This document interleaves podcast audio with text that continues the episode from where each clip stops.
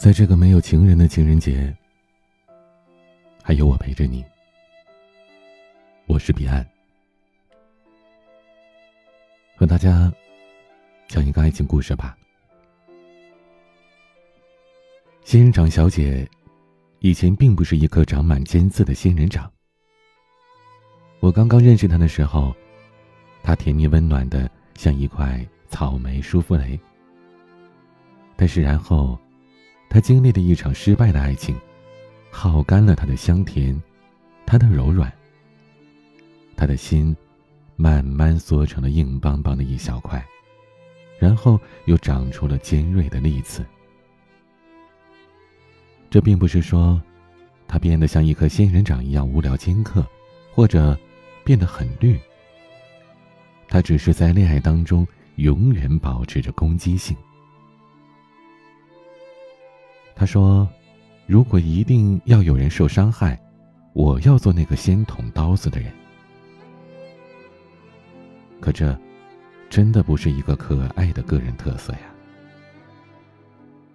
所以，虽然因为他日常相处看起来平易近人，以及他娇俏可爱的外貌，总是不断的会有人来尝试着追求他，或者和他在一起，但最后，每个人都会消失。这结果就像是恶性循环。晚安先生是我另外一个朋友，一个谈话终结者。他是那种会在一个对话记录超过一百条的聊天群里，只在晚上的十一点的时候回复说“愿大家晚安”这样的人。可惊人的是，这样的晚安先生也谈过恋爱。这大概要托他工作的福气吧。王先生从事一个我们记不清楚名字，但是简而言之就是某某科学院进行化学方向的科研工作。他高大、寡言、礼貌克制，再加上科学家这种头衔，总会让很多女生产生迷恋的。但是，这种迷恋一般情况下也很难长久。神秘感消失之后，无聊总会占据上风的。不过，晚安先生并不在乎，因为谈恋爱对他来说是可有可无的事情。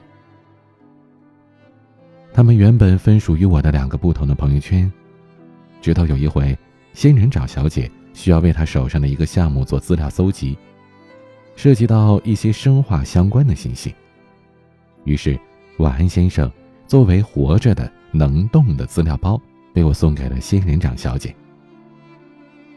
于是，当有一天仙人掌小姐跟我说她正在和晚安先生约会的时候，我认认真真的被吓了一跳。他们的第一次见面很愉快，这是当然的。他们在各自的专业都表现得很出色，这一点总是很能添加人的魅力的，而且。他们在礼节性的来往当中，也不会表现出那些不讨人喜欢的个性。所以，如果他们只是坐在一起，看起来都会像是很甜蜜的一段。再然后就有了第二次、第三次，以及以后的很多次了。这就有点奇怪了。关于这一点，我直言不讳的。在仙人掌小姐跟我通报恋爱讯息的时候，提出了疑问：“你们两个有共同话题吗？你不会觉得晚安先生有点闷吗？”仙人掌小姐的答案有点出乎意料的，她说：“你想问我和他相处的会不会无聊吗？无聊啊，但是无聊的很有趣啊。我想，这大概就是一个无聊的新境界吧。”我等凡人实在是搞不懂了。其实我并不是一个特别爱八卦朋友恋情的人，但是鉴于他们的相识和我有关，而他们以往的分手经历好像都不太愉快。当然，我是指对方很不愉快。当他们忽然在一起之后，我时时担心他们分手会闹得太难堪，以至于闹到我不得不和其中一方或者是两方都断绝交情的地步。所以我总是密切的关注着他们，准备随时做好灭火工作。为此，我还特意约了晚安先生见面。晚安先生来的时候，我在看一档很红的脱口秀。他跟着听了一会儿，点评说：“太刻薄。”我告诉他，这是现在非常流行的毒舌，一般大家都不称之为刻薄。但是他很不赞同，认为刻薄就是刻薄，这是一个贬义词。我不禁问他。仙人掌小姐对恋人也会很刻薄呀，为什么她好像从来不会指责这一点呢？晚安先生说：“这不一样，他并不以此为乐。”我想，就是那一次吧，让我忽然感觉到晚安先生和之前那些与仙人掌小姐恋爱过的人确实不同了。那些人会留下的评价是。她是个女魔头，爱折磨人。而晚安先生说，他并不以此为乐。晚安先生说，有一回他们出去野餐，在森林公园。那天天气出奇的好，天蓝的像是能化开，浮着软绵绵的白色云朵，微微有一点风，吹动人的头发。这一切。就像是宫崎骏的动画片一样。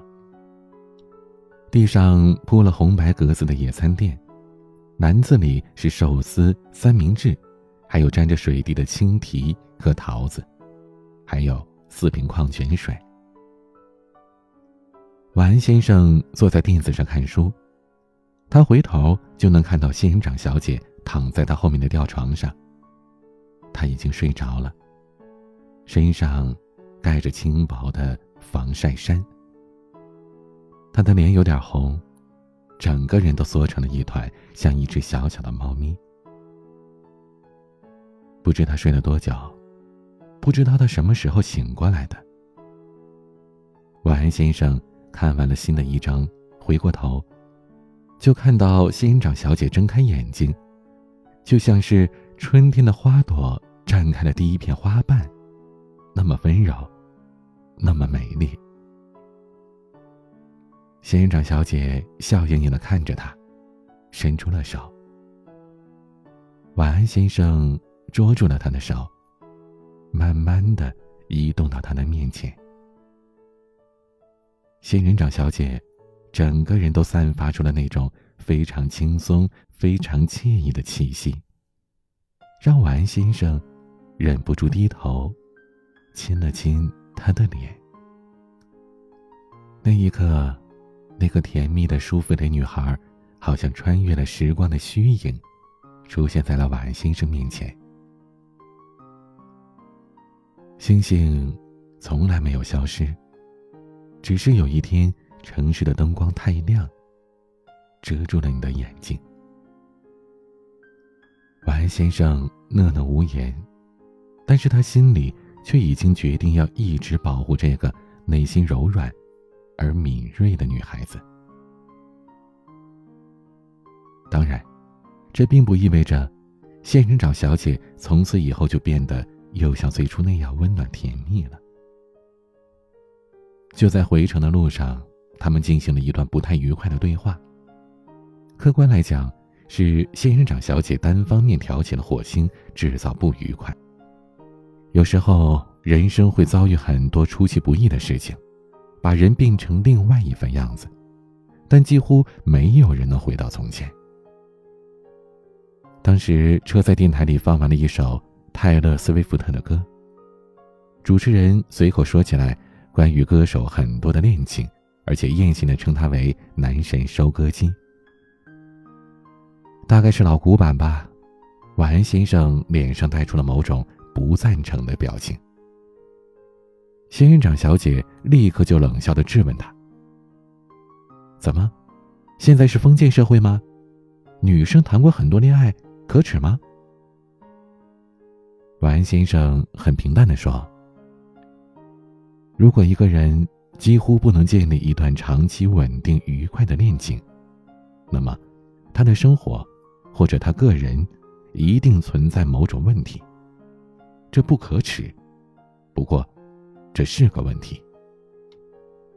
最后的对话，以仙人掌小姐嘲笑的反问完先生：“是不是改专业去学什么心理学了？”而结束了。听过了晚安先生的叙述，我觉得有些可惜。这原本应该是一个非常棒的约会，但晚安先生说，这仍然是，这几乎是我听到过最美丽的情话。仙人掌小姐和晚安先生交往半年之后，开始筹备出去旅行。所有的情侣在准备着进入恋爱的下一个阶段，有意识的开始考虑结婚之前，都需要经历一次旅行的磨砺。他们的旅行为期半个月，去了日本。仙人掌小姐除了帮我带了一小箱的护肤品，同时还带来了她和晚安先生恋情最新进展的消息。在他们的旅行当中，他们遇到了一个女孩子。娃娃脸，大眼睛，棕色的短发，声音又软又轻，甜的不得了。他们在东京大学遇见过一次，接着又在香根神社遇到了。那女孩子是和几个大学同学一起过来的，每个人都充满了好奇心，交友心极重。他们发现仙人掌小姐和晚安先生。跟他们参考的是同一份自由行的旅程表，并热切的表示可以同行一阵子。同行的时间不算长，就三四天，但是足够那个女孩子对晚安先生怦然心动了。谁让那个女孩子的偶像是富山雅治大叔版本的汤川学呢？晚安先生虽然不够那么帅，但是。戴着眼镜往那里一站，气质却是很足的。仙人掌小姐冷眼旁观，忍住了喷射毒液。她把那些难听的话都攒了下来。她一直旁观到那个女孩子站在温泉酒店的木质台阶上，对晚安先生表白。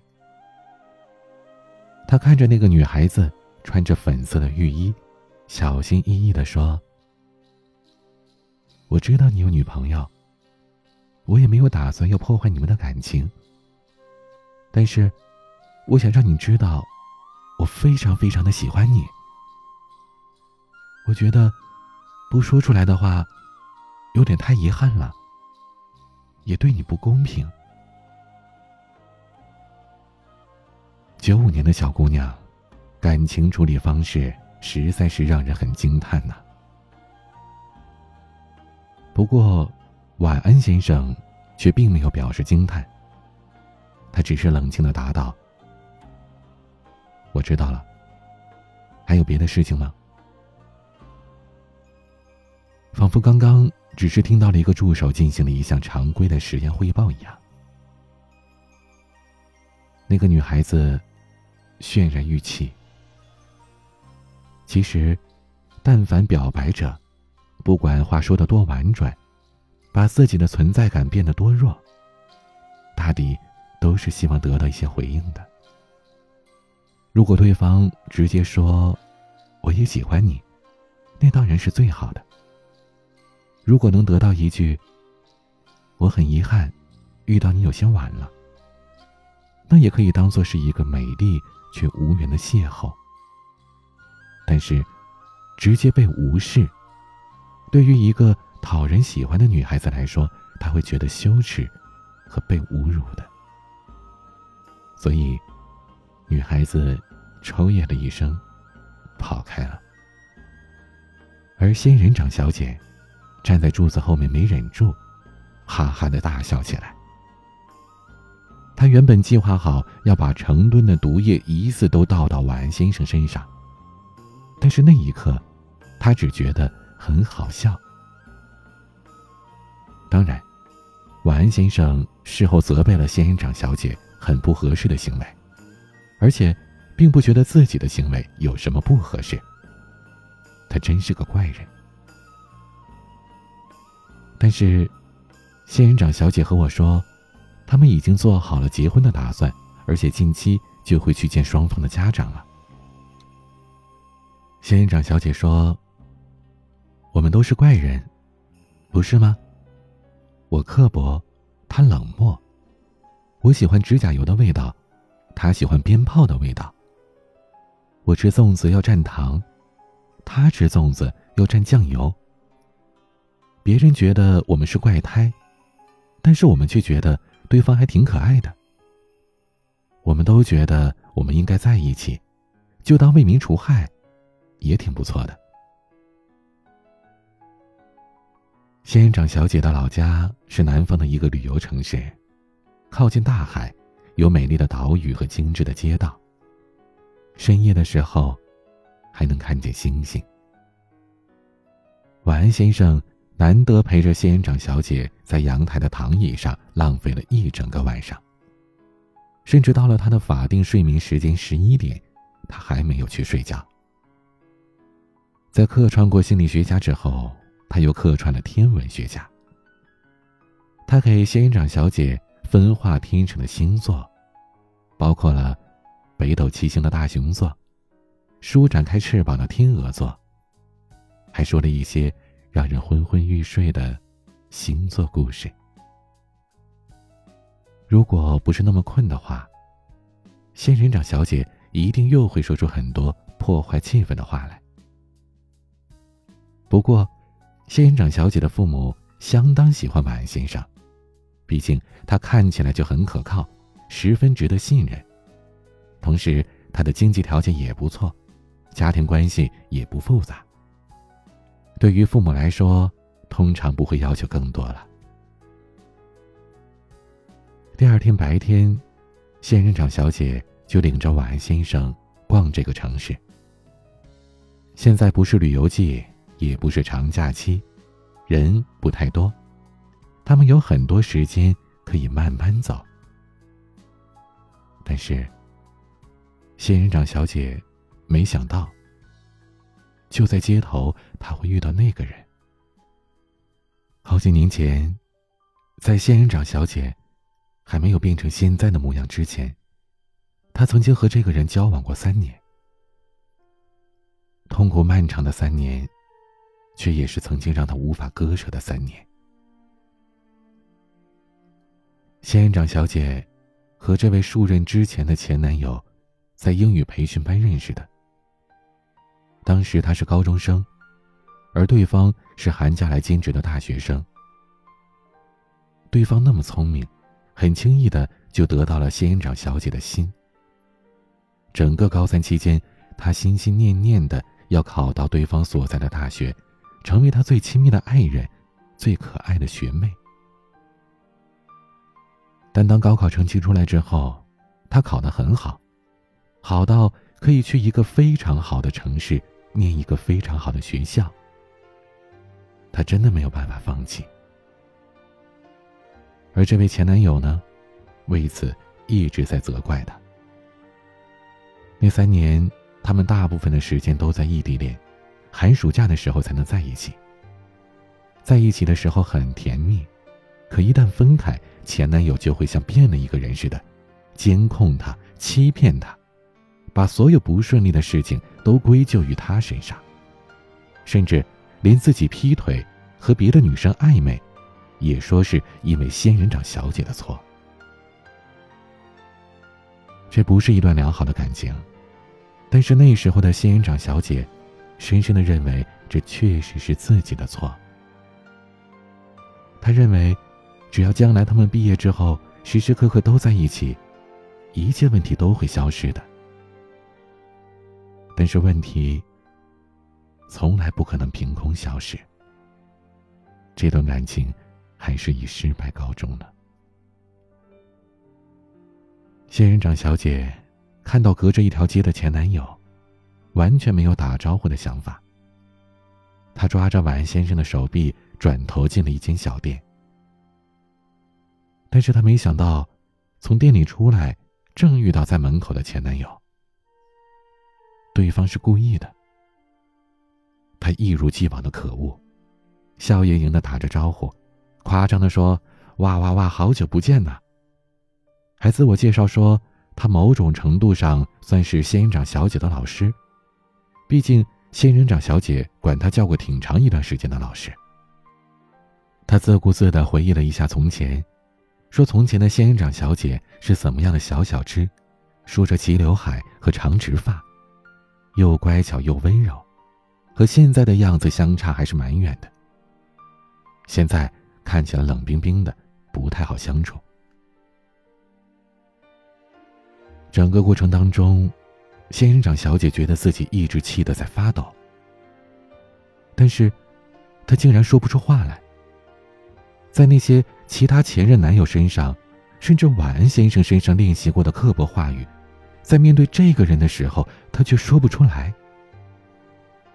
他不是不忍心，不是还有留恋，纯粹像是条件反射一样，在他面前，自己总是不断的忍耐，身体像是被困住了一样，任由对方一小刀一小刀的割着自己身上的肉。仙人掌小姐挽着婉先生一直要走，可对方却一直跟在旁边，不停的说话。他甚至已经说到，他和仙人掌小姐曾经交往过，师生恋，很禁忌吧？他以前非常非常听他的话，但是在大学里却被人教坏了。认识了别的大城市的富家子，甩掉了他这个小地方的穷小子。仙人掌小姐气得几乎想打人。然而，在他动手之前，晚安先生做了一个惊人之举。他忽然转身，捧着仙人掌小姐的脸，亲吻她。就在人来人往的街道上。一家漆成蓝色的小店前，他低头亲吻着仙人掌小姐。那个喋喋不休的人，好像被忽然按了静音键。周围其他人都消失了，世界像是一只白色的玫瑰花，用轻柔的花瓣把他们两个包裹在唯一的时空里。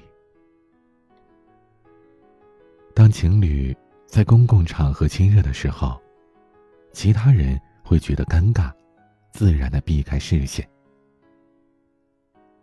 晚安先生拖着仙人掌小姐的手跑了十分钟，然后这样一本正经的解释道：“这是他们之前看过的电影台词。”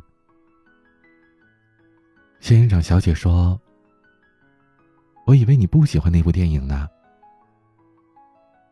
晚安先生说：“我还以为你一直像现在这样聪明。你比较喜欢我现在的样子吗？我也不知道你以前是什么样子呀。日本跟你表白的那个女孩子，我像那样，除了不能进行那么战略性的表白之外，那我想，我确实比较喜欢你现在的样子。”这样更可爱。你是受虐狂吗？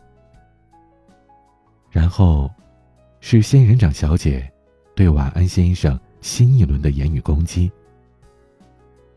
她好像总是对晚安先生意见很多，但是，他牵着对方的手，却握得牢牢的，不肯放开。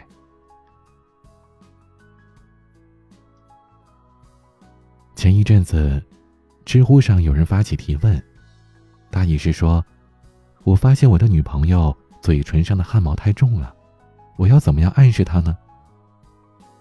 回答者当中，冷嘲热讽者居多，也有少数正经的回答者。在那一瞬间，我想到的是我初中的一个同学。那是一个很美丽的女孩子。皮肤尤其白，所以当他的汗毛比较重，就会显得尤其明显。他也一样有提问者的女朋友所存在的问题。大家开玩笑说他长胡子。但是，有一个人，他的同桌，一个小个子的男生却说：“我觉得挺有趣，挺可爱的，多特别呀。”有时候，同一个人，同一个事物，就在那里。丑不拉几的企鹅。也有妈妈爱他。正值英俊的戈登，却被女友抛弃。可不可爱，其实全在于你，是不是爱？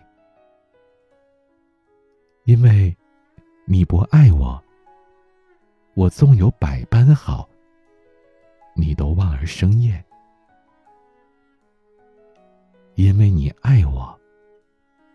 我这样多的毛病，你还是捧我在掌心里，说我如此的可爱。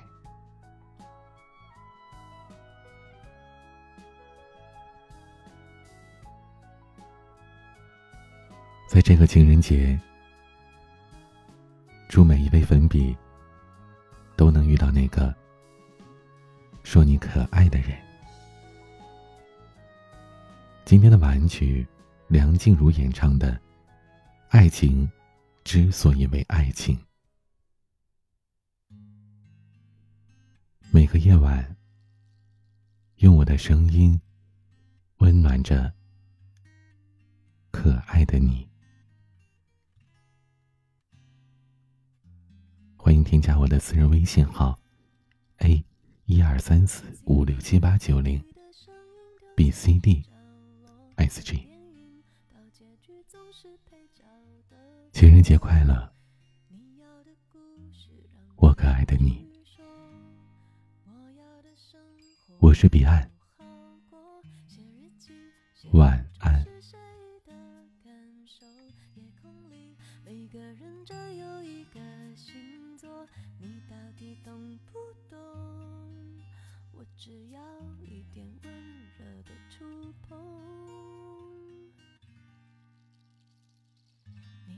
底懂不懂？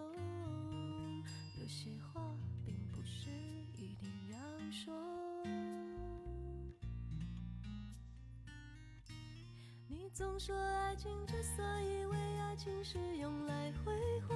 你总是满不在乎，当我看着自己的稀薄，你编织的感觉难以捉摸。你比我的梦境还困惑。看见爱情之所以为爱情谁都在挥霍我想的天长地久也许只是时间的荒谬我沉迷的感动与你不同。我的了解让我自由。